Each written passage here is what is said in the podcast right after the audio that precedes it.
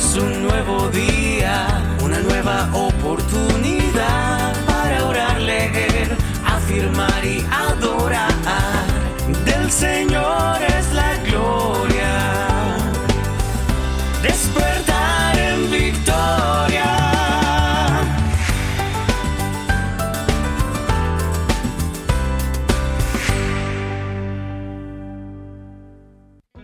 Vencedores, muy buenos días. Les saludo por acá Juan Pablo Gómez y bienvenidos un día más a este su despertar en victoria. Espero de todo corazón que se encuentren muy, muy, muy bien, que estén teniendo una semana maravillosa y bueno, hoy es viernes y culmina la semana, pero seguimos adelante con nuestros hábitos de éxito, con nuestros hábitos que nos ayudan a, a, ser mejores personas y a desarrollarnos cada día más y más y más.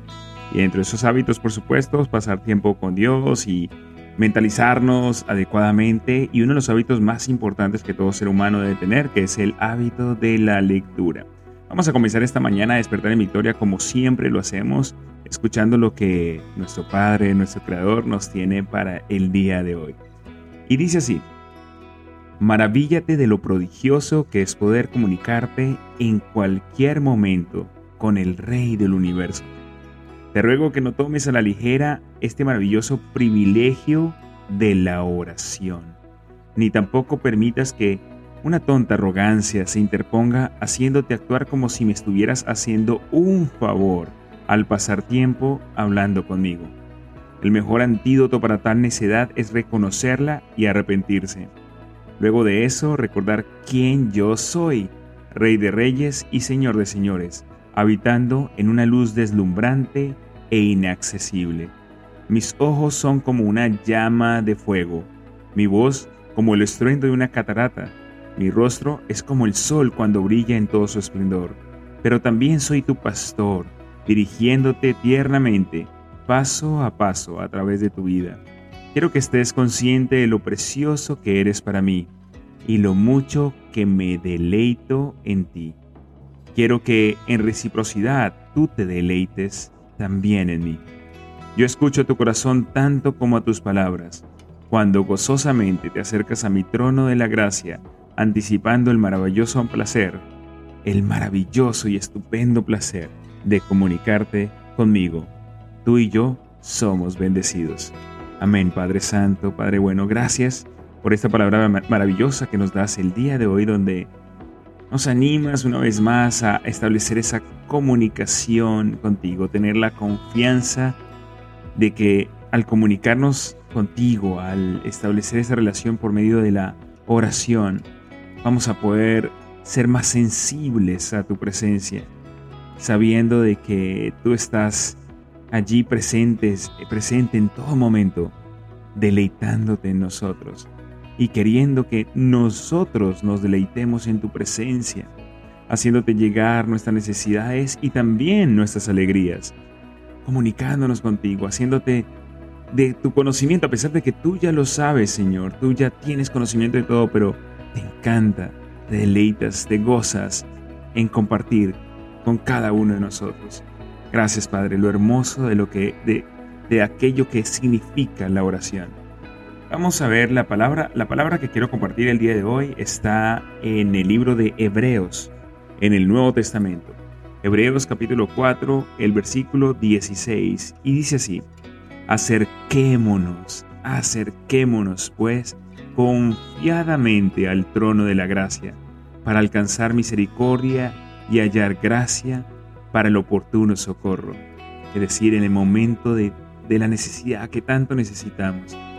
Miren lo, lo hermoso de esta palabra, acerquémonos pues confiadamente, primero tenemos que acercarnos y tiene que ser algo diario, diario, constante. Y de hecho, ojalá pudiese ser así como lo estamos haciendo, por eso se llama despertar en victoria, hacerlo por la mañana, hacerlo incluso de madrugada. Eso sería algo importantísimo. Quiero contarte rápidamente un testimonio que me pasó hace muy poco. Eh, tuve la oportunidad de, de, hacer una carrera a una persona que se llamaba em, Elías. Elías que se llamaba, déjeme recordar rápidamente. Nehemías, perdón, Nehemías. Eh, se llamaba Nehemías y bueno, eh, hablando con esta persona que no conocía para nada, Eh, y quise sacarle algún tipo de conversación y lo hice a través del nombre, ¿no? Y le dije, bueno, Nehemías, un nombre del bíblico, profético. Y me dice, así es. Y bueno, de la casualidad de que era una, una, persona de Dios y le digo yo, ¿qué palabras tienes para mí, Nehemías, eh, el día de hoy? Y me dice que me sigas buscando, que sigas buscando de Dios constantemente y sobre todo de madrugada. Me quedé, me quedé impactado porque pues yo de cierta manera lo estaba haciendo en broma, pero me gustó eso que me dijo, que me sigas buscando, que no te canses de buscarme. Y eso es la oración. Y sobre todo de madrugada, ¿por qué? para que sea lo primero que hagamos. Y eso es lo que intentamos hacer aquí en Despertar en Victoria. Que nuestro primer pensamiento sea Él.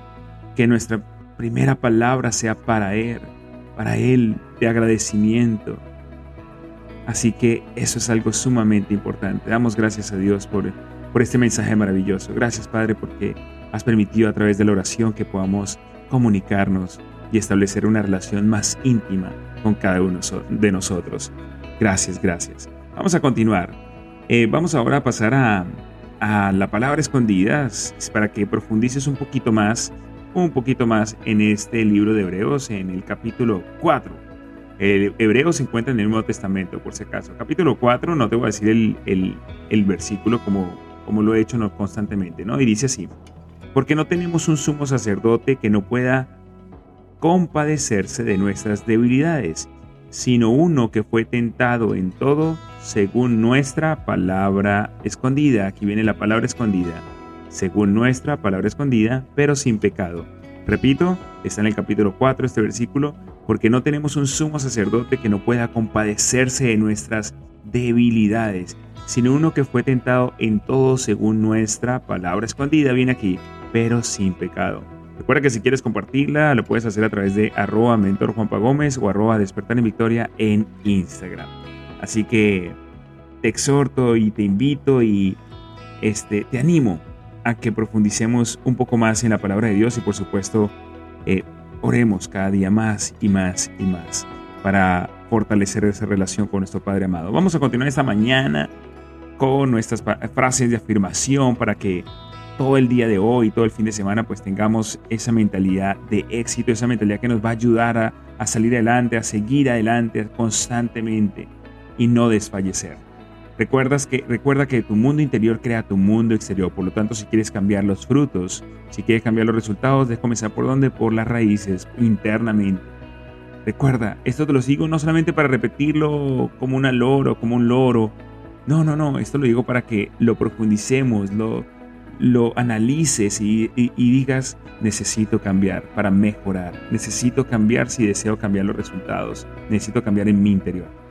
Observa tus pensamientos el día de hoy y toma únicamente en consideración aquellos que te infundan poder, aliento, alegría, paz y que te inviten, que te ayuden, que te, que te acerquen a un momento de oración más profundo. Recuerda que tú crees el nivel exacto, creas el nivel exacto de tu prosperidad económica, Comprométete a ser próspero en todas las áreas de la vida, en absolutamente todas. Piensa en grande. No te dejes bloquear y derriba todas eh, esas fortalezas que puedes llegar a tener en tu mente. Allí es donde están las mayores barreras y elige ayudar a cientos y miles de personas. Promociona tu, valía, promociona tu valía con pasión y entusiasmo. Recuerda que somos más grandes que cualquier problema y circunstancia o situación, porque si Dios está conmigo, o con nosotros, ¿quién en contra de nosotros? Comprométete a aprender y a crecer constantemente.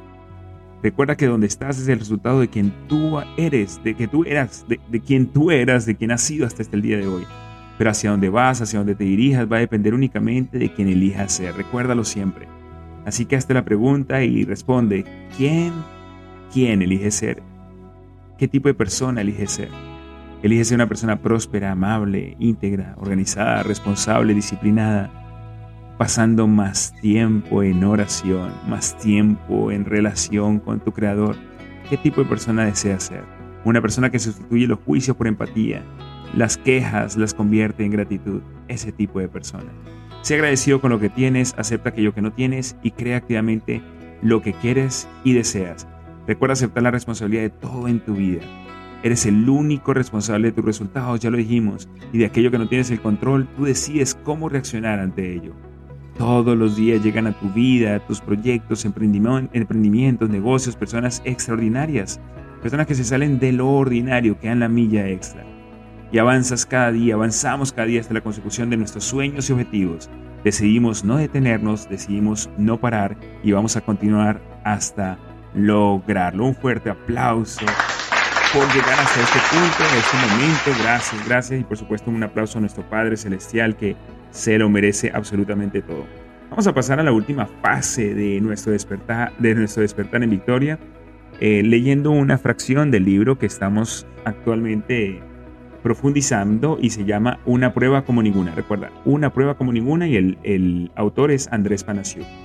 Y estábamos viendo, nos quedamos el día de ayer en algunas cosas que no, nos, que no ayudan a vencer una crisis. Y vimos el punto 1 y el punto 2. Punto 1, escapar espantados. Y el punto 2, ignorar los problemas. Y esto lo, hemos, lo estamos sacando de, de un pasaje muy hermoso de la Biblia, que es el de David y Goliat. Vamos hoy con el punto número 3. Y dice así, solo, este es otro punto que no nos ayuda a superar la crisis, dice solo hablar del problema.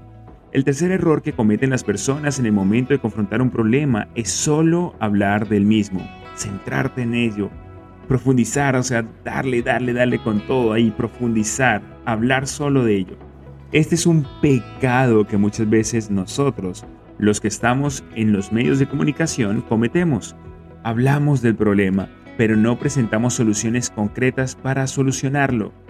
En la historia del pastorcito y el gigante leemos que en cuanto los israelitas vieron a aquel hombre sintieron mucho miedo y huyeron de su presencia diciendo, ¿Ya vieron al hombre que ha salido? Ha venido a desafiar a Israel. El problema no era que los miembros del ejército de Israel comentaran sobre el desafío que tenían por delante. El problema es que no hacían absolutamente nada al respecto. El día que David llegó al valle de La no fue la primera vez que el guerrero filisteo salía al campo de, de, batalla. Sin embargo, los soldados israelitas no hacían otra cosa más que hablar de él. Nadie se atrevía a confrontarlo. Nadie estaba dispuesto a ofrecer una solución, solo estaban interesados en hablar sobre el asunto. Muchas veces las personas hablan de los problemas, pero no llegan a la acción. Otras veces hablan de los problemas con todos menos con la persona involucrada, que es con la que realmente deberías conversarlo. Y en ocasiones la gente habla, pero lo hace, pero lo hacer para pedir permiso. Debería ser para lo hace, ¿no? Para pedir permiso para lo que quiere hacer no para buscar con toda honestidad una solución al problema. Si vas a ganarle a la crisis que tienes por delante, vas a tener que reconocer que la crisis existe y por supuesto debes analizarla, pero no te puedes quedar en el análisis, no te puedes quedar en los planes, en las charlas o en los sueños. Necesitas, necesitas hacer algo al respecto. Hablar del problema no es suficiente, también hay que actuar. El cuarto punto, pagarle a alguien para que resuelva el problema. ¡Wow! Otra cosa que no ayuda a superar la crisis. Dice, recuerdo haber leído una vez una historia sobre un joven, otra historia, sobre un joven que se presenta en la oficina de una empresa que está ofreciendo trabajo. Él se sienta frente al gerente y el gerente le dice, a ver joven, ¿qué sabe hacer usted? Nada, contesta el entrevistado. ¿Y para qué es bueno? Para nada. ¿Sabe barrer por lo menos? No, no sé hacer nada. ¿No sabe barrer? No, no sé hacer nada. ¿Es bueno para algo? No, para nada. Y entonces, ¿por qué vino? Dice el gerente desesperado. ¿No quiere un trabajo? No, no lo quiero. ¿Y qué hace aquí entonces? Es que el trabajo es para mi hermano, pero como es muy temprano, todavía está durmiendo. oh my God. Qué pena que me ría, pero me parece, no sé, interesante, interesante esta historia. Alguna vez escuché a mi buen amigo Sixto Porras, director de Enfoque de la Familia, decir que la madurez no viene con los años, viene con la adquisición de responsabilidades. Y esa es una, una gran verdad. Cada uno de nosotros debemos asumir la responsabilidad personal por la crisis en la que estamos. Esa es la única manera en la que podemos vencer, vencerla. Importantísimo, hacernos responsables. Somos los únicos responsables. Muchas personas quieren que el gobierno le resuelva sus problemas o que sus padres le resuelvan sus problemas o su jefe en el trabajo o incluso que Dios mismo se haga cargo de sus dificultades. Sin embargo, si vamos a ganarle a la crisis que estamos viviendo, debemos asumir la responsabilidad personal en lo que respecta a encontrar la solución e implementarla. Por supuesto que nuestro Padre Celestial tiene un importante rol que cumplir. Sin embargo, no siempre es el rol que estamos esperando que cumpla. El conocido Salmo 23 dice, Aunque pase por el más oscuro de los valles, no temeré peligro alguno, porque tú, Señor, estás conmigo. Tu vara y tu bastón me inspiran confianza. El pasaje no afirma que Dios nos sacará del más oscuro de los valles, valle de sombra de la muerte, dicen algunas versiones de la Biblia. Más bien indica que en esos valles no debemos temer peligro alguno, porque Él estará con nosotros, inspirándonos confianza. Importante reflexión. Él no nos dice que nos va a sacar del valle de, en esos, de esos valles. No, Él dice que Él va a estar con nosotros dándonos las fuerzas. Importante. Dios nos ayuda cuando nosotros asumimos la responsabilidad personal por nuestra situación e implementamos en nuestra vida las enseñanzas, conceptos e ideas que nos llevarán a cambiar de curso. Entonces, podemos esperar que de lo alto se abran puertas en los lugares que no existen y se hagan caminos donde no hay. Por ejemplo, si yo tengo muchas deudas pero no tomo el control del dinero en mi vida, no establezco un presupuesto para controlar gastos, no cambio mis hábitos de compra, no hago un plan para salir de deudas, no debería esperar ayuda de la providencia. Si lo hago, he visto increíbles milagros ocurrir en la vida de la gente. Asume la responsabilidad personal por tu crisis. En la historia de David, de David y Goliat, todo el mundo sabe quién es el responsable de enfrentarse al gigante. Y no es David, era responsabilidad personal del rey Saúl. Batirse con el paladín filisteo. Sin embargo, una vez que escuchamos la historia, aprendemos que a David le dicen que a quien sea capaz de vencerlo, el rey le dará mucha riqueza, le dará hija como, a su hija como esposa y liberará a su familia de pagar tributos. Lo más importante de esta oferta, por supuesto, no era la mano de la princesa, era la liberación de pagar impuestos. De todas maneras, veamos a Saúl tratando de comprar a alguien para que cumpla con sus responsabilidades como rey. Asume la responsabilidad por esta crisis, es tuya, abrázala, acéptala, cómprala, tómala, llévatela a tu casa, esa es la única manera de ganarle, enfrentándola sin temor. Dejamos hasta aquí. Nos vemos la próxima semana. Recuerda que tienes todo el potencial para salir adelante y gracias por existir. Que estés bien.